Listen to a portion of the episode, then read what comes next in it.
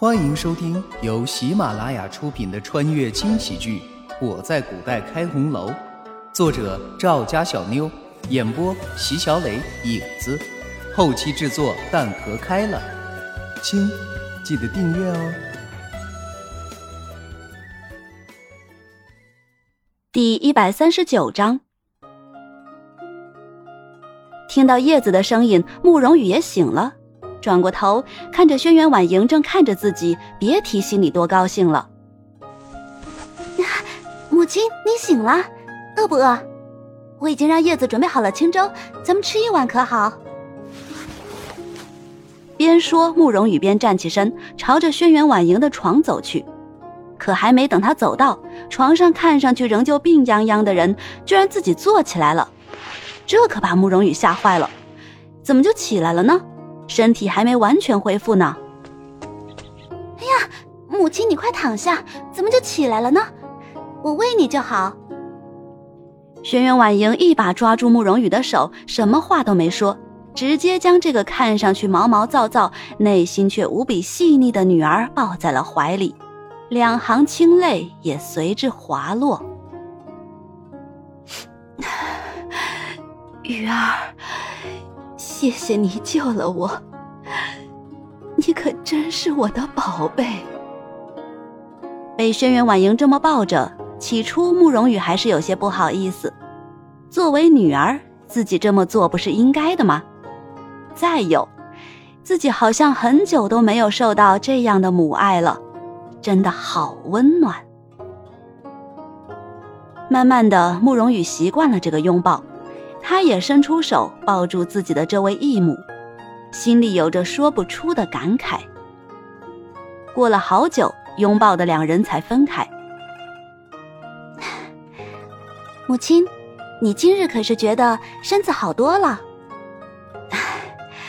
是啊，有力气的很，跟前几日的感觉完全不同了。要不我如何能自己坐起来呢？慕容羽一想也是，光看着就感觉不同了。轻轻的拿起轩辕婉莹的手，开始每天的诊脉工作。果然，身体内的余毒已经清理的差不多，这会儿就需要好好的补一补，想必今后也不碍事了。母亲，看样子您是完全好了，也不用天天再喝那么苦的汤药了。可是。女儿一直都很好奇，您到底是怎么中毒的？前几日您的昏昏沉沉的，我根本没机会问。听慕容羽这么一问，轩辕婉莹脸上的表情立刻变得不一样了，眼神也慢慢变得冰冷刺骨。长公主府怕是有内鬼了。果然是这样。怪不得那天母亲不同意下人准备膳食，原来是因为有内鬼了。慕容羽会心的一笑，还好自己多了一手准备。母亲，那日你说不让下人准备膳食的时候，我就已经猜到了。现在您也醒了，是时候好好的清理一下垃圾了。两人相视一笑。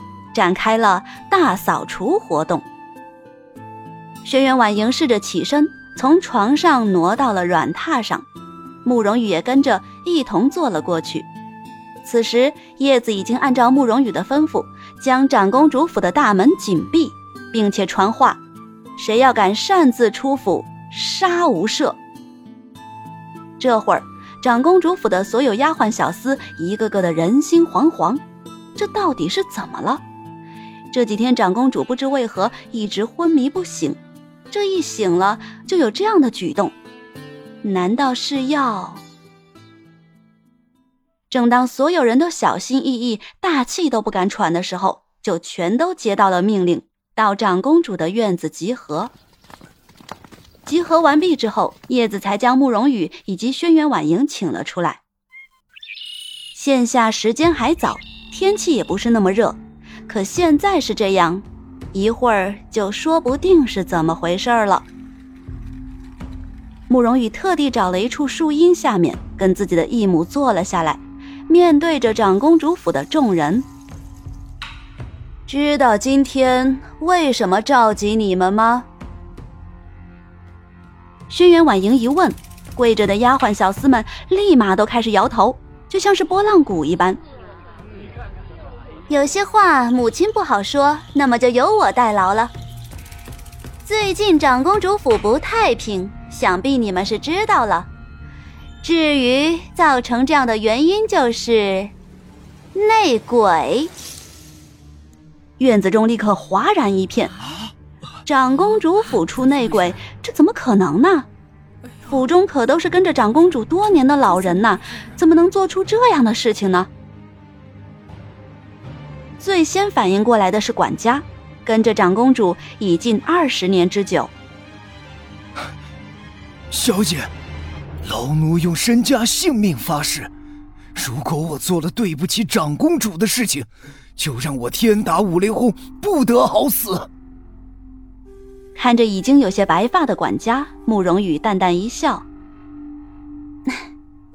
好，我暂且相信你。那么劳烦管家站过来。”这些人我还是不认识的。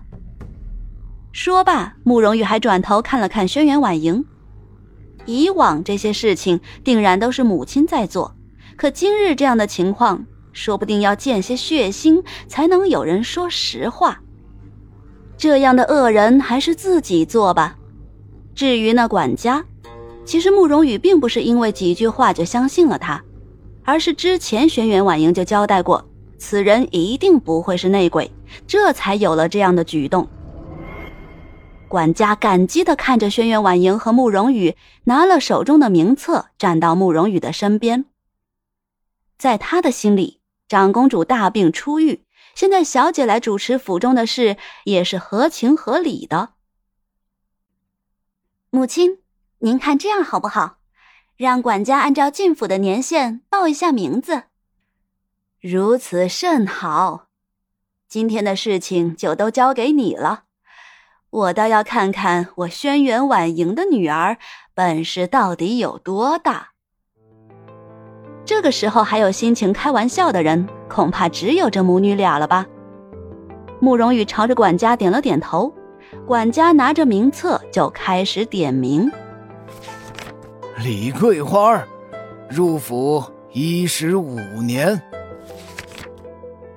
管家一连说了七八个名字，这几人也都跪在了慕容羽的跟前，看上去一个个的年纪都不小了，应该是府中的老人了。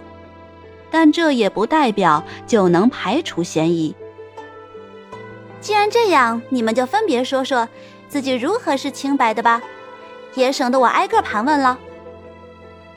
慕容羽说罢，最先被点名的李翠华使劲磕了两个头。诚诚恳恳的说道：“小姐，我在府中这么多年，从来没做过一件错事，没干过一件对不起长公主的事，甚至当年公主许我出府，我都拒绝了，为的就是能好好的服侍公主。”这个李翠华刚说完，一旁那个看着有些微胖的婆子就紧接着开口。小姐，奴婢的命就是公主救的，不管在什么时候，公主只要一句话，奴婢就愿意将这条命还回去。是啊，是啊，是啊。这几个年纪偏大的婆子一个接一个的说着，每个人都表达着自己的真心。其中不是受过轩辕婉莹恩惠的，就是被救过命的。本集已经播讲完毕。感谢各位的收听，还请动动小手留言、点赞、五星好评哦！下集更精彩。